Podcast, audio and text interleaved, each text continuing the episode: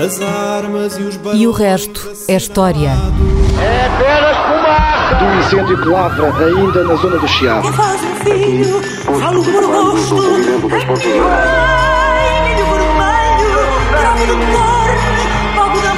Quer transformar este país numa ditadura. Não, não. Com João Miguel Tavares e Rui Ramos.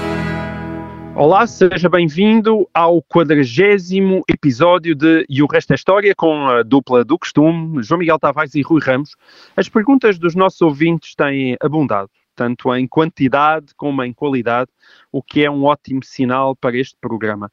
Uh, Rui, eu propunha que nesta época de quarentena continuemos a dedicar toda a nossa atenção aos nossos ouvintes e às perguntas que nos têm enviado. E já agora eu, eu gostava de recuperar a, a rubrica Perguntas dos miúdos lá de casa, que já não tínhamos há algum tempo, e, e agora que os miúdos estão mesmo muito lá por casa, parece-me uma boa altura para voltar a ela. Ahm, esta pergunta foi colocada pelo Miguel Aires, que tem apenas 9 anos. Quando e como se começaram a utilizar os apelidos em Portugal? Um, e, e lá está, as perguntas dos miúdos são sempre as melhores e muitas vezes as mais difíceis. Portanto, aqui o, o senhor Tavares passa a pergunta ao senhor Ramos. Uh, quando é que todos nós começamos a ter direito a um apelido? uh, direito e, e dever, e dever de ter um apelido. Uh, porque uma vez que o Estado, neste É um momento, dever. Não nos admite apenas o nome próprio ou dois nomes próprios, uh, espera também que tenhamos apelidos para nos uh, identificar. Uh, portanto, não é uma não é apenas uma liberdade de ter apelidos, neste momento é também uma obrigação. Mas nem sempre foi assim. Nem sempre foi assim. É uma história interessante e eu vou contá-la a partir dos estudos uh, de três historiadores que trabalharam sobre este tema, uh, a professora Iria Gonçalves para a Idade Média, o Nuno Gonçalo Monteiro, uh, sobretudo em relação à época chamada moderna, séculos XVI, XVII e XVIII, e também o Carlos Bobone, que escreveu um livro recente, um panorama histórico dos apelidos portugueses. Uh, e, obviamente, todos eles devem alguma coisa aos estudos uh, de José Leite Vasconcelos, da antroponímia portuguesa. Bem, uh, nós há muito tempo, pelo menos desde o século XVIII, século XIX, que temos nomes que impressionam os outros europeus. Um, nos países do norte da Europa é muito frequente as pessoas terem um nome próprio e terem um, um apelido, geralmente um apelido paterno. E os portugueses há muito tempo que têm vários nomes próprios, pelo menos dois, e uh, por vezes sete ou oito apelidos, o que espantou sempre muito os europeus. Isto no fim do século XVIII e uh, no uh, século XIX. Curiosamente, isto não foi sempre assim. Isto não foi sempre assim. Quando recuamos, e recuamos para o princípio do Reino de Portugal, na Idade Média, século XI, XII, era muito frequente as pessoas que aparecem na documentação aparecerem identificadas apenas com um nome só. Isto é um nome com um só elemento, o nome próprio de batismo. E este era um costume germânico. Isto era um costume que tinha vindo com as chamadas invasões bárbaras a partir do século V e VI. E tinha esta razão de ser. As populações germânicas tinham uma enorme quantidade de nomes disponíveis, tinham muitos nomes. Uh, e eram estes nomes que predominavam naquela região que viria a ser depois o Reino de Portugal no século X e XI. Isto é, estava cheio de Cisnandes, Gundisalvos, Atanagildos, Soeiros, Rodrigos. Os nomes romanos eram muito pouco usados, já nesta, E, nesta pera, e o altura. que tu dizes é que esses nomes próprios eram de uma variedade gigantesca. Era tão grande, tão grande, portanto, que era muito improvável que houvesse dois Cisnandes ou dois Gundisalvos, quer dizer, na mesma geração e na mesma localidade. Pega lá, E, pá, portanto, mas isso significa que a minha família... de haver eu na- um qualificativo qualquer para o distinguir de um outro grande ou Gundisalvo.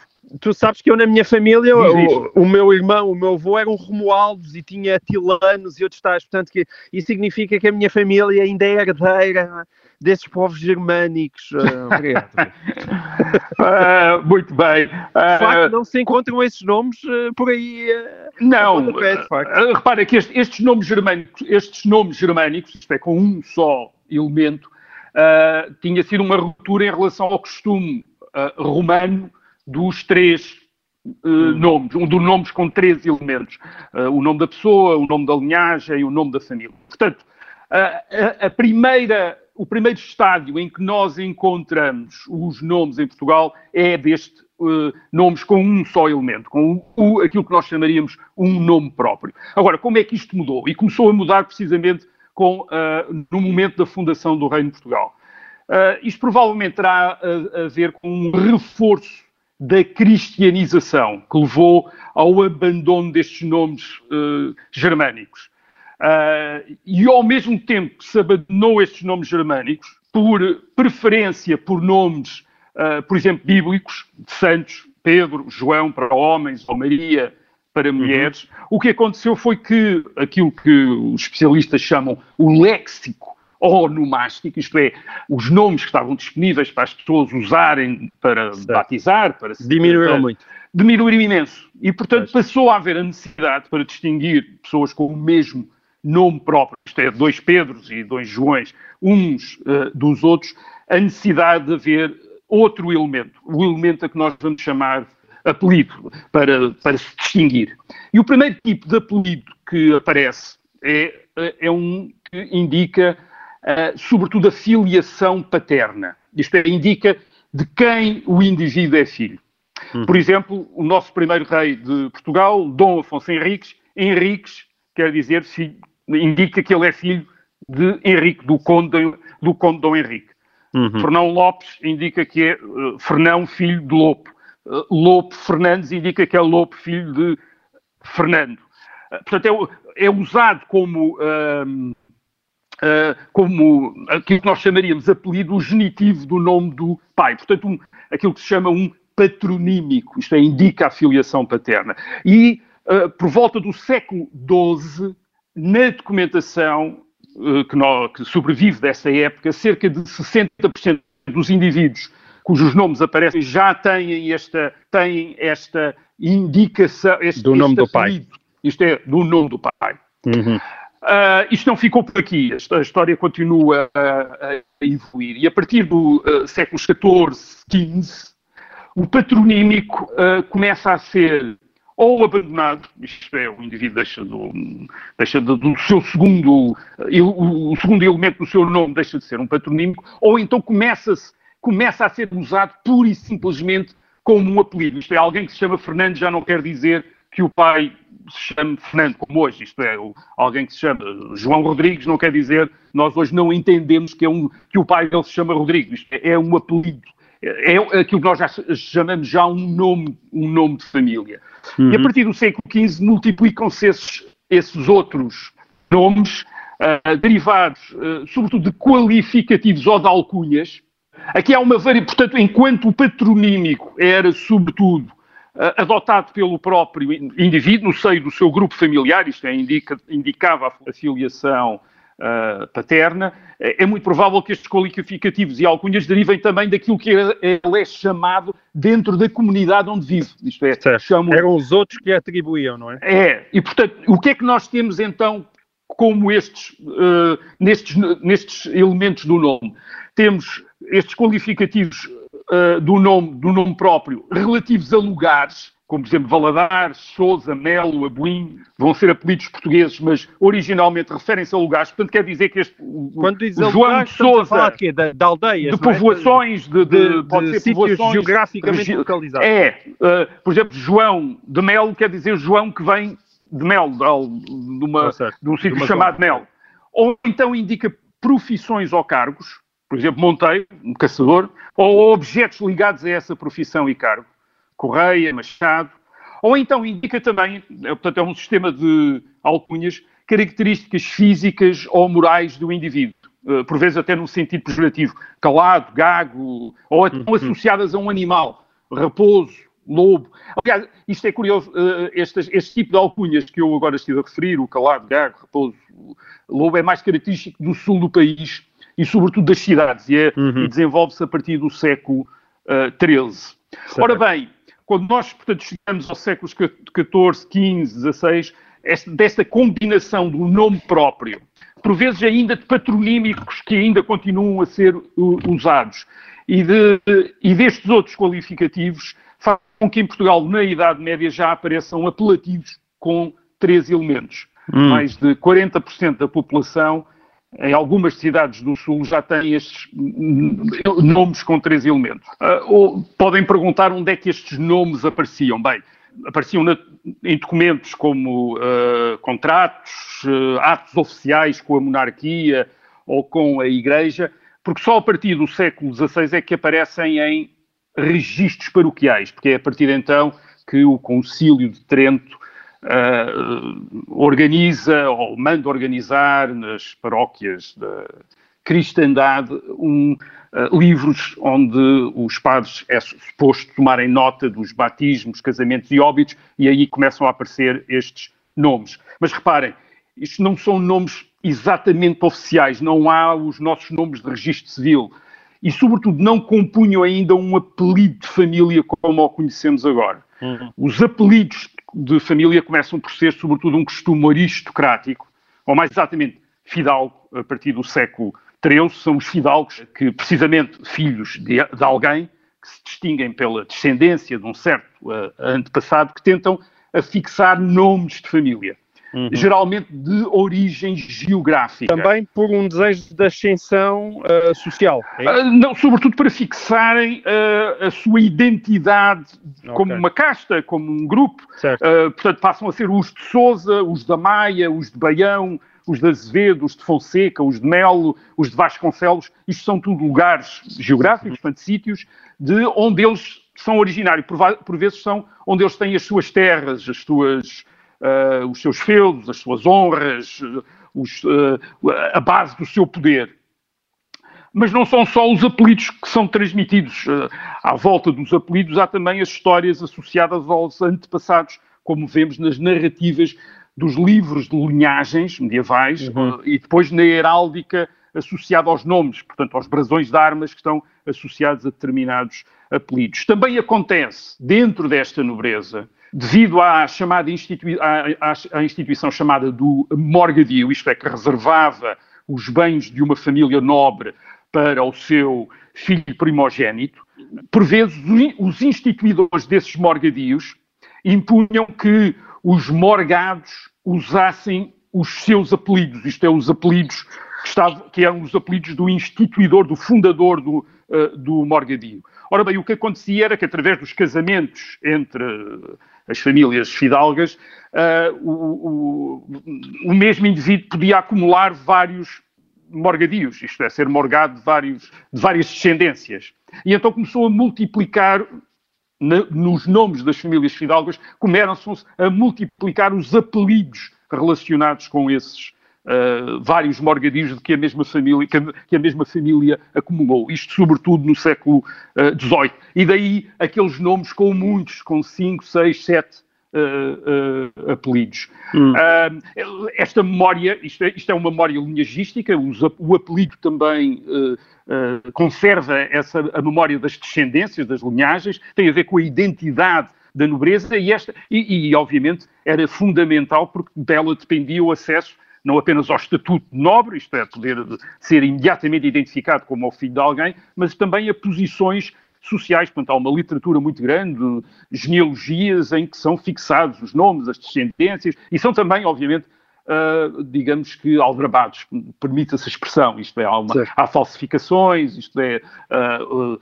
uh, indivíduos que tentam entroncar-se em famílias com prestígio e, portanto, passam a usurpar apelidos a que não têm direito, e daí, a partir do século XVIII, uma certa vigilância sobre o uso uh, de apelidos. Aliás, já. Mas não, mas não havia regras propriamente ditas sobre os apelidos, não é? Não, podia, isto é, o indivíduo podia escolher uh, entre os apelidos da mãe e do pai ou dos quatro avós e usar os que, quiser, os que quisesse.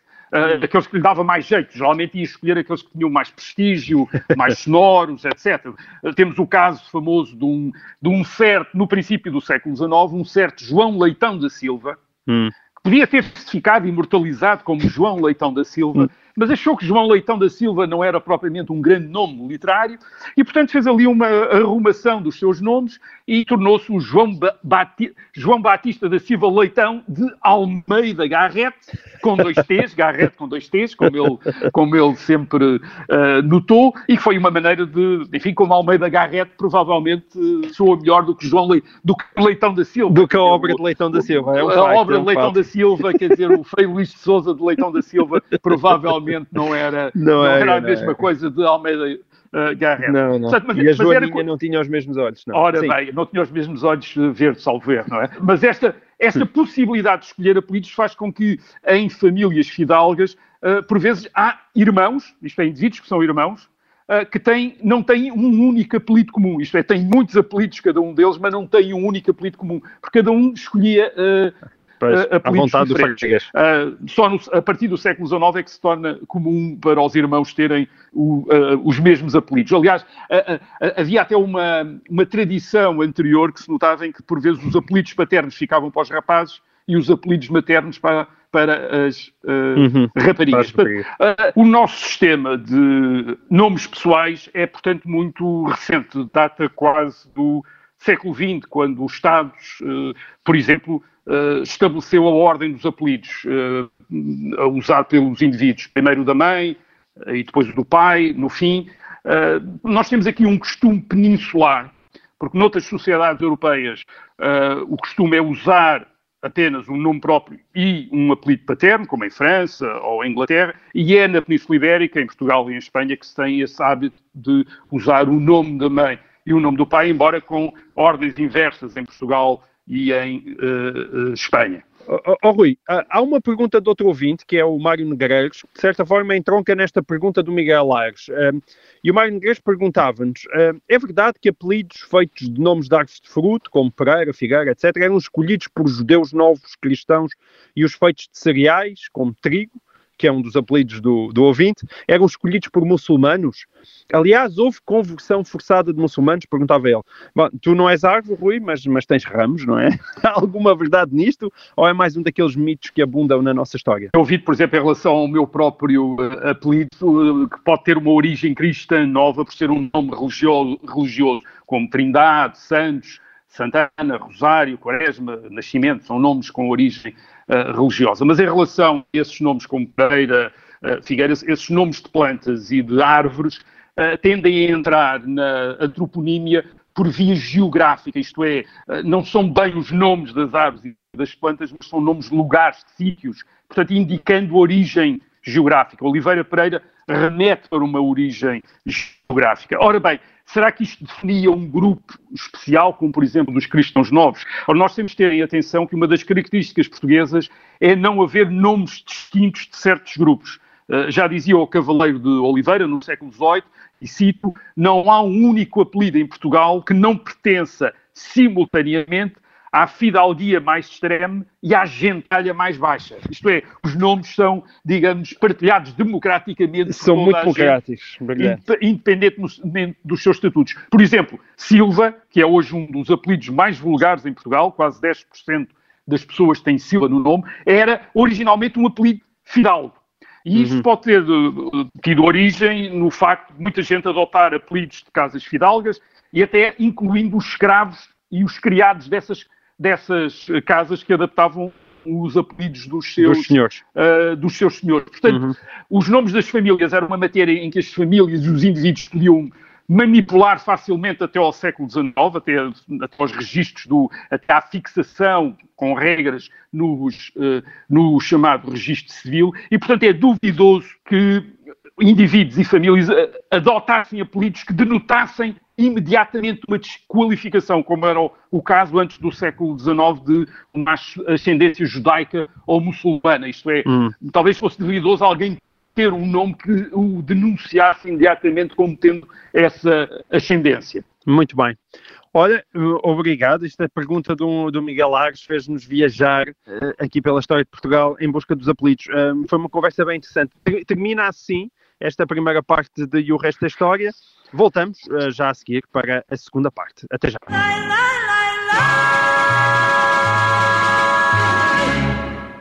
O meu nome é Sara Antunes de Oliveira, sou editora de Sociedade do Observador. Ainda no início de março comecei a guardar nota de todos os trabalhos que o Observador estava a fazer sobre o novo coronavírus. Achei que um dia podia ser útil para recordar como trabalhámos e aquilo que escrevemos sobre a grande pandemia do século. Mas confesso que acabei por desistir porque era impossível acompanhar o ritmo de uma redação que, ao longo destas semanas, tem feito centenas de artigos especiais, entrevistas, explicadores e análises. Todos eles com um objetivo: responder às dúvidas dos nossos leitores e ouvintes com toda a informação descodificada. É por isso que não paramos. Se quer juntar-se à nossa missão de serviço público, torne-se assinante do Observador.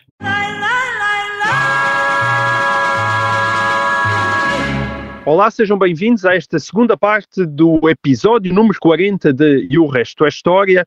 Uh, o José Maria Souza Soares, lá está, muitos apelidos, tem muitos nomes, uh, escreveu-nos no domingo de Páscoa uh, com esta dúvida. Não sendo possível para muitos católicos participar fisicamente nas celebrações pascais, aproveito para perguntar: Alguma vez na nossa história houve limitações semelhantes às atuais à participação nas missas? Um, e esta é de facto uma pergunta interessante, Rui, porque nós já falamos várias vezes neste programa sobre perseguições do Estado à Igreja, algumas delas bastante agressivas, mas essas proibições em Portugal alguma vez chegaram ao ponto de proibir a prática religiosa dominical? Uh, não tenho conhecimento da proibição em Portugal da prática religiosa numa dimensão como aconteceu, por exemplo, uh, no fim do século XVIII, uh, durante a Revolução Francesa. Hum. Sobretudo durante aquela fase em que as autoridades revolucionárias decidiram promover a descristianização da França. durante aquele período do chamado terror, entre 1793 e 1794. Foi a época em que, por exemplo, a igreja de Notre-Dame, em Paris, foi profanada, as estátuas uh, foram destruídas e foi usada como um templo do culto ateu uh, da razão. Portanto, foi transformada num templo uh, hum. da razão.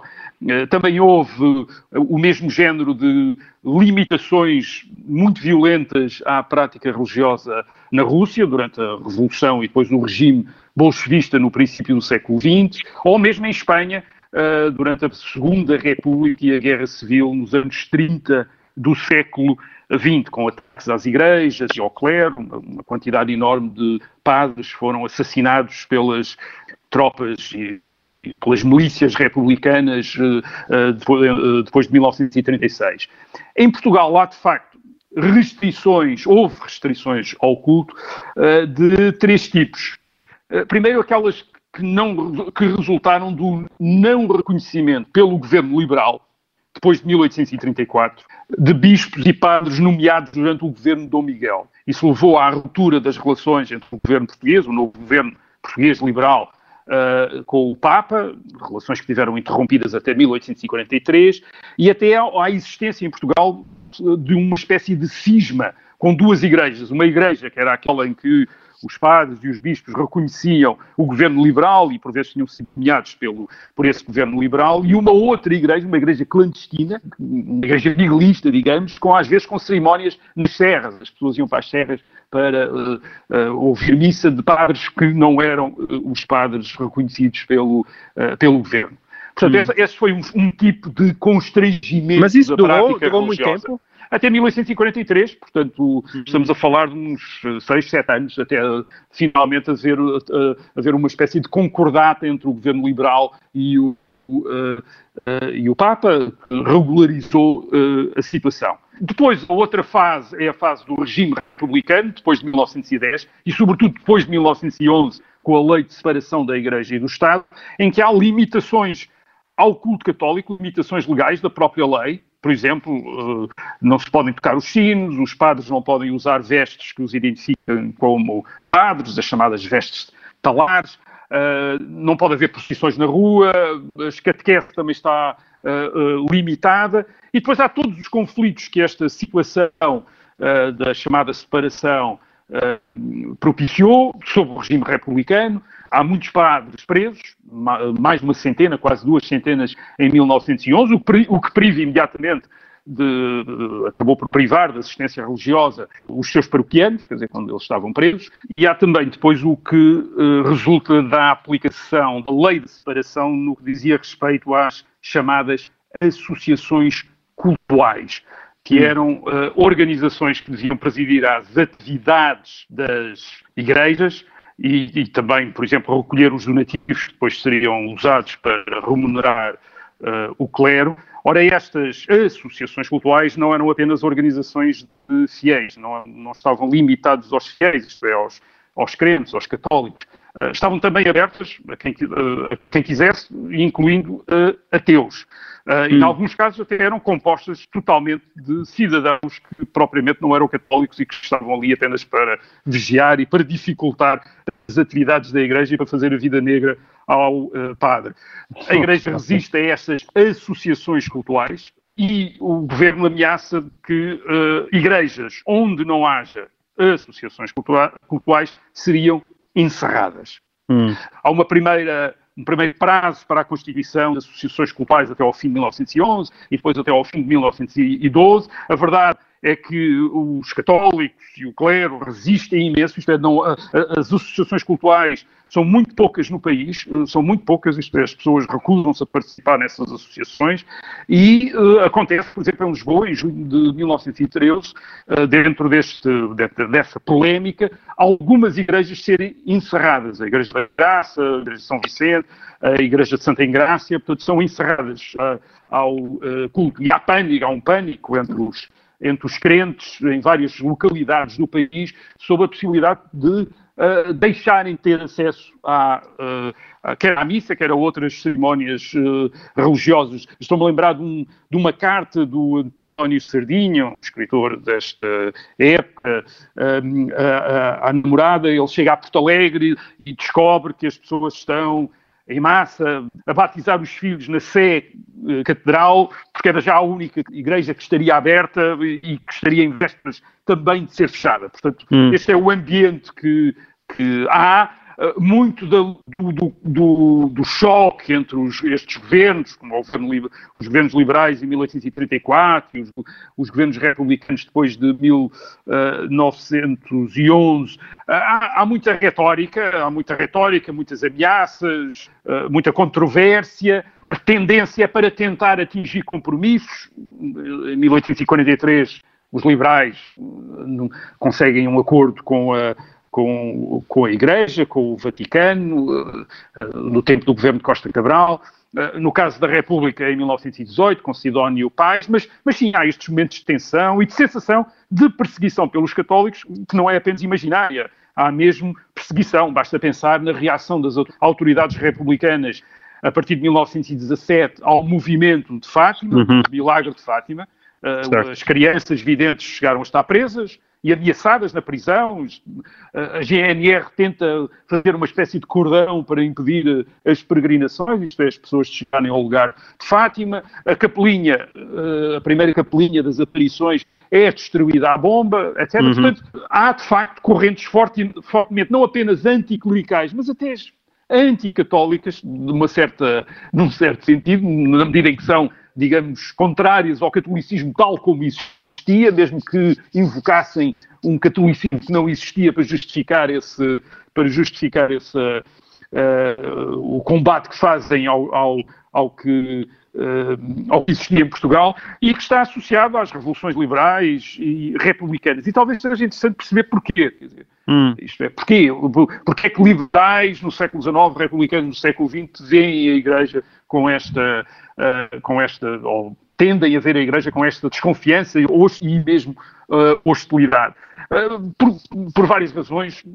Em primeiro lugar, porque para muitos deles a religião católica, tal como existia em Portugal, era sobretudo uma superstição uh, e, portanto, devia ser tratada com desconfiança por quem era suposto representar o progresso, a modernidade, portanto, devia olhar hum. para este catolicismo com essa com a devida desconfiança. Depois também porque o clero, o clero, e era o clero de uma religião oficial, como era o catolicismo em Portugal, o clero uh, era identificado com os regimes anteriores às revoluções, quer a Revolução Liberal, quer a Revolução Republicana, e, portanto, havia uma suposição de que podia ser hostil ao novo regime, ao regime liberal na década de 1830, ao regime republicano na década de 1910, e, portanto, também é tratado uhum. com uma certa hostilidade, mas acima certo. de tudo porque pela maneira como, como, liberais e republicanos viam a religião católica. Para eles, esta religião tinha sido a base do cimento social, da, da ligação entre as pessoas nos regimes anteriores, enquanto religião de Estado. Uh, e eles achavam que uh, a, a fun essa função era uma função importante, isto é, haver esse cimento. O que achavam que a, religi a, a religião católica, ou tal como existia em Portugal, não devia ser essa religião a desempenhar esse papel de cimento social, de base, solidariedade, de ligação entre as pessoas. Uhum. uns porque é uma religião uh, revelada, outros porque é uma religião corrompida pelo Vaticano, portanto, ou podia, devia ser substituída ou por uma novo catolicismo, Sim. era a ideia do Alexandre Colano no século XIX, um novo catolicismo que se parecia, parecia muito, aliás, com uh, uh, as religiões protestantes, os cristianismos protestantes no norte da Europa, ou então substituí-la pura e simplesmente por um outro tipo de religião, já não uma religião revelada, mas uma religião civil, isto é, baseada na ciência e hum. no culto da razão e, e da pátria. Esta era a ideia de muitos republicanos no princípio do século XX e correspondia, aliás, às tradições da Revolução Francesa, no período de 1793-94, quando também houve a ideia de substituir o catolicismo por cultos revolucionários, como certo. o culto da razão ou o culto Ou seja, sempre que há um desejo de revolução, sempre que há um desejo de revolução, a Igreja Católica sofre, não é? Sofre porque é vista sempre como um obstáculo a essa Exato. revolução. Isto é, é vista como um limite uh. Aquilo a que a Revolução quer atingir, que é uma refundação total do país, da sociedade, uh, criar pessoas com mentalidades novas e, obviamente, olham sempre para uh, a, a, religião estabelecida, para o clero, como um obstáculo a, a e, e remetendo, remetendo o culto uh, para aquilo que é uma esfera privada, não é? E, portanto, essa era a solução, exatamente, essa, essa era a solução para impedir, quer dizer, era a alternativa a uma proibição pura e simples. Isto é, podiam, como, enfim, como, como as autoridades japonesas fizeram no século XVII, proibir certo. o cristianismo, perseguir os padres, obrigar os cristãos a, a renunciar, à, religião. Sim. Isso nunca foi, digamos, Aí não, nunca não foi contemplado privado. aqui em Portugal, mas houve essa ideia, uhum. que é muito aquela que, su, que subjaz à, à, à, à lei de separação, que é levar a que o culto católico se remeta para uma esfera privada sem qualquer relevância pública. Muito bem. Isto é, que seja algo que as pessoas pratiquem no segredo dos seus lares, da sua vida privada e que ninguém saiba, e ninguém tenha, uh, ninguém tenha conhecimento disso. Olha, Rui, nós ainda temos uh, cerca de seis minutos para uma última pergunta do ouvinte Rui Guedes. Ele pede para falarmos de um episódio ocorrido a 10 de julho de 1915 e que ficou conhecido como o Motim de Lamego, que parece ter causado nove mortes e 22 feridos no contexto de uma revolta. Eu não sei aqui se revolta será um termo abusivo, no Douro Vinheteiro, entre, ali entre 1914 e 1915, por causa de um tratado de comércio luso-britânico, que foi assinado em 1914, e que permitia algo que comerciantes, industriais e agricultores do Douro consideravam inaceitável, que a designação vinho do Porto pudesse ser usada em Inglaterra por, para qualquer vinho produzido em Portugal de forma indiscriminada. E este motim de Lamego é, é, no fundo, uma luta pelo estabelecimento de uma região demarcada e é hoje considerado um, um movimento fundamental para a marca Vinho do Porto. Os produtores durienses eh, preferiam, na altura, curiosamente, designá-lo por vinhos finos do Douro, já que efetivamente eles geograficamente não são propriamente do Porto, não é? Uh, mas hoje em dia nós conhecemos a expressão vinho do Porto e, e, e, esse vinho do Porto reflete uma região demarcada, em boa parte, graças a, a, a esta revolta, em que, como diz Rui Guedes, a percepção que passou para a opinião pública foi a de heróis a defenderem causa do Douro. Um, que tens tu a dizer sobre isto, Rui? Os produtores do vinho do Douro uh, tiveram uma grande luta no século XIX e no século XX para assegurar o exclusivo uh, da marca. É bom lembrar que o vinho do Porto, chamado vinho do Porto, uh, depois da perda do comércio do Brasil, com a abertura dos portos em 1808 e com a independência do uh, novo Império em 1822, uh, o vinho do Porto tornou-se a principal exportação portuguesa e uma das maiores, se não a maior, fonte de riqueza comercial do país no século XIX. O seu mercado é sobretudo uh, a Inglaterra, está muito concentrado, é um vinho produzido muito para o paladar inglês, digamos assim, uh, e é uma, é uma fonte de riqueza muito segura também, porque tem este mercado, digamos que, bastante predisposto para o, o consumo. Mas nem tudo corre bem aos produtores do vinho do Porto. E não corre bem, por um lado, porque o, uh, o, cultivo, o cultivo da vinha no Douro é afetado uh, nos meados do século XIX por várias pragas, sobretudo na década de 1870 pela chamada filoxera, hum. que destrói muitas das, das vinhas mas também pela concorrência uh, de outros produtores uh, nacionais.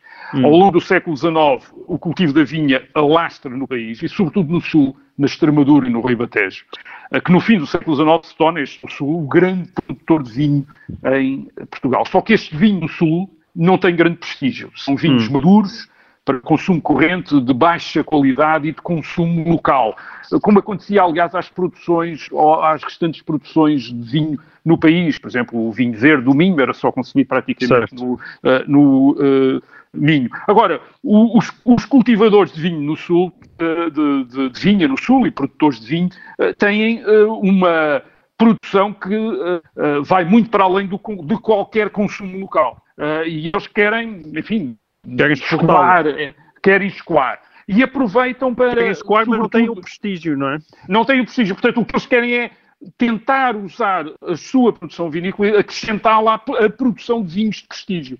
Acontece, por exemplo, na década de 1880, precisamente por causa da filoxera em França, que os franceses vêm buscar muito vinho ao sul do país para adicionar hum. aos vinhos franceses, portanto, muito vinho francês é feito com vinho português, digamos assim, no fim do século XIX, e a mesma coisa acontece com o vinho do Porto, em que, por exemplo, as aguardentes vêm muito do sul do país, uh, no fim do século XIX e no princípio do século XX. Ora, os lavradores do Douro querem precisamente resistir à, à introdução das aguardentes do sul no Douro, na, para a produção de vinho do Porto. E conseguem, em 1907, conseguem com a, o exclusivo da região de mercado. Isso, aliás, vai enfurecer os vinhateiros do Sul, que nesta altura, estamos a falar nas vésperas da proclamação da República em 1910, certo. se tornam republicanos, por exemplo, José Relvas, por exemplo. José Relvas torna-se republicano por causa do vinho? Em grande medida por causa daquele ambiente, sim, mas não, não nesse sentido que tu lhe podes estar a querer dar. Não tinha mau vinho, não é? Não, eles não tinham mau vinho. Ou antes eles tinham mau vinho e queriam precisamente usá-lo para, usá para, eh, para o valorizarem como componente de vinhos bons. Quer dizer, e, e os governos obviamente defendem os, Uh, os governos antes de 1910 defendem os interesses dos lavradores do Douro. Os governos republicanos uh, passam, precisamente pela sua principal apoio dos governos republicanos, que é um apoio sobretudo no, em Lisboa e no Sul, passam obviamente a favorecer mais os produtores uh, do Sul e têm, enfrentam um descontentamento recorrente no Norte, como o referido, como o que dá origem a esse motim de julho de 1915, e o que também não deve ser alheio ao facto de, uh, por exemplo, a monarquia em 1919 ter tanta, tido tantas adesões no Norte, quando foi restaurada no Porto pelo pai uh, Coceiro, durante aquele episódio da monarquia, da monarquia do Norte. Do norte é, prov provavelmente, portanto, o, o, vinho é algo, um componente uh, bastante importante das opções políticas dos portugueses nesta época, no uh, fim do século XIX, princípio do século XX. Portanto, tu estás aqui a sugerir que as paixões políticas estavam muito relacionadas como costumam estar, com razões económicas e que muitas dessas razões económicas entroncam na questão do vinho. É, a questão do vinho, porque o vinho era, digamos, para quem em Portugal se dedicava à agricultura, uh, era difícil imaginar uh, produções mais interessantes do que a da vinha. Portanto, era a grande tentação. Era, era, eh, aliás, isto é, é logo desde o princípio do século XIX que há imensos relatórios e preocupações em relação à expansão da cultura da vinha. Isto é, toda a gente anda a plantar a plantar vinha. Era, uma, era, um, era mais rentável do que aquele outro tipo, sobretudo para, em termos de, com o objetivo de comercialização, do que outros tipos de culturas. Os outros tipos de culturas eram mais limitados, a não ser que tivessem também regimes proteção especiais, como acontecia ao trigo no Alentejo a partir do, uh, uh, também do fim do século XIX, quando começa a ter uma proteção alfandegária que torna um, uh, que faz subir os preços e torna uma cultura interessante para os lavradores. Mas até aí, isto é, o, o, o vinho, a produção de vinho era uma cultura bem interessante. Só que depois havia excesso de produção, e começava a haver problemas sobre onde é que se, se poderia colocar o vinho. Era isso que enfrentavam os, produtores do Sul e daí um muito pouco interesse que eles tinham em que houvesse regiões demarcadas e exclusivos uh, no país. Muito e, bem. E, e, como, uh, e daí também o ressentimento do Norte e, sobretudo, do, do, Douro em relação às dificuldades que eram levantadas para afirmar esse exclusivo. Certíssimo. Assim termina o quadragésimo episódio de E o Resto da História e cá estaremos de novo para a semana. Sempre que quiser mandar perguntas, já sabe o endereço história.observador.pt. Até lá. E o resto é história. É apenas fumaça! Do incêndio que lavra ainda na zona do Chiado. Faz filho, falo por gosto. Ai, milho vermelho, grave do